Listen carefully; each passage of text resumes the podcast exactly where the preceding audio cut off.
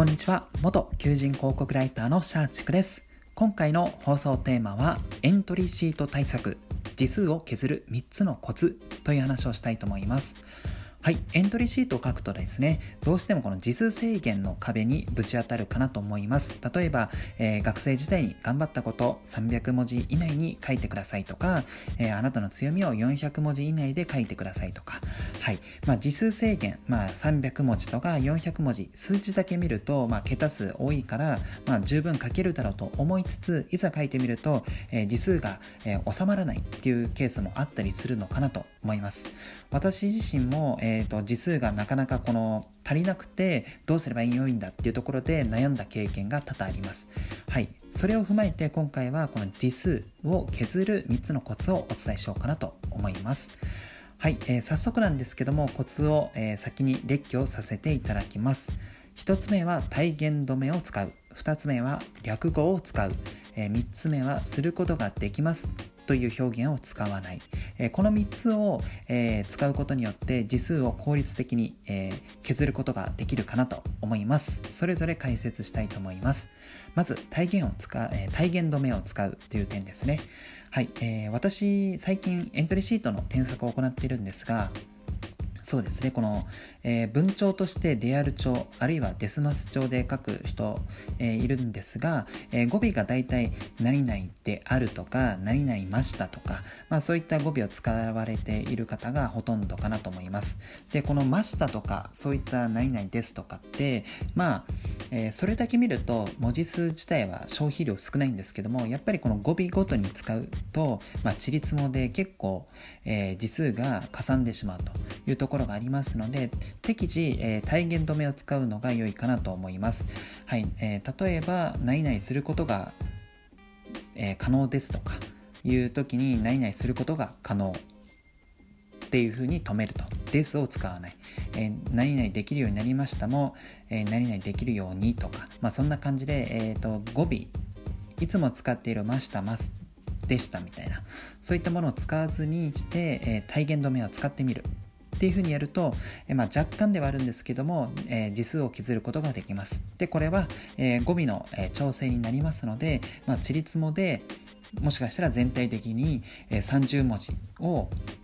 え削ることも可能だったりするのかなと思いますのでまずはこの体言止めを使ってみるっていうのを意識してみてください。はい。で、2つ目、略語を使う。まあ、これ、字数を削る上では、まあ、すごく当たり前な、えー、発想というか、えー、対策なんですけども、これも結構重要かなと思います。何かこの私の記憶違いだったら、えー、すいませんなんですが、えー、エントリーシートの対策記事、あるいは対策本で略語はなるべく使わないようにしましょうみたいな話が、えー、あったかなと思います。ただ、え私個人としては、えもうみんなが誰もが知っている言葉であれば、全然略語は使ってよいかなと思います。例えば、アルバイトっていう言葉もバイトでも良いと思います。はい。えー、そうですねこの略語を使わずして、えー、使わなくて正しい言葉で、えー、書きましょうってなると結構字数って消費しちゃうんですよね。でなんなら、えーと今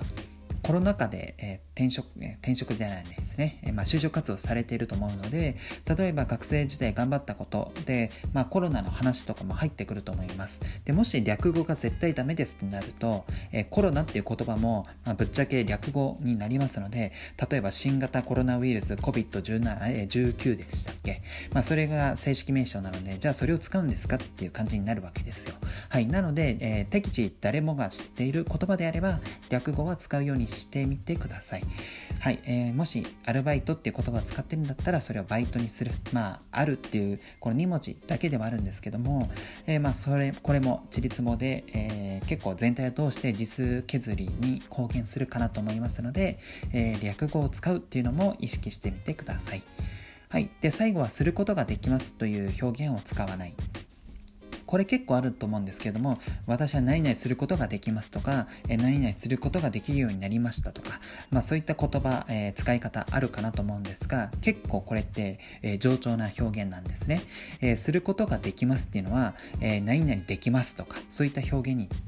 え変えるんですよ。はい、え変えることが可能ですっていう表現があったら、まあ、変えられますとかそんなもので、えそんなもんで結構字数ってギュッと絞ることができますので、えー、結構これえやりがちの表現の一つかなと思います。私自身も、え振り返ってみると自分の書いたエントリーシートあるいは自己 PR の文章とか、まあ、その台本というかセリフの中で結構このすることができますっていうのをかん、えー、作っていました、まあ、ただ、えーと、これって本当に実数もったいない、えー、使い方かなと思いますので、まあ、することが何々することみたいな、えー、そういった表現があった場合はあこれはもう、え削れるなっていう感じで、え見てもらってえ、何々できますとか、それこそ最初の1つ目に言った体言止めを使うとか、まあ、そういったものをやれば結構ギュッと、えー、字数を削れるかなと思います。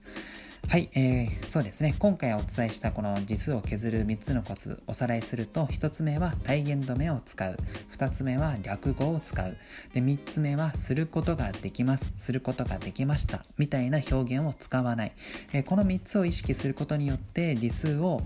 効率的に削ることができます。えー、数を削ることによって自分が伝えたい部分に関して、えー、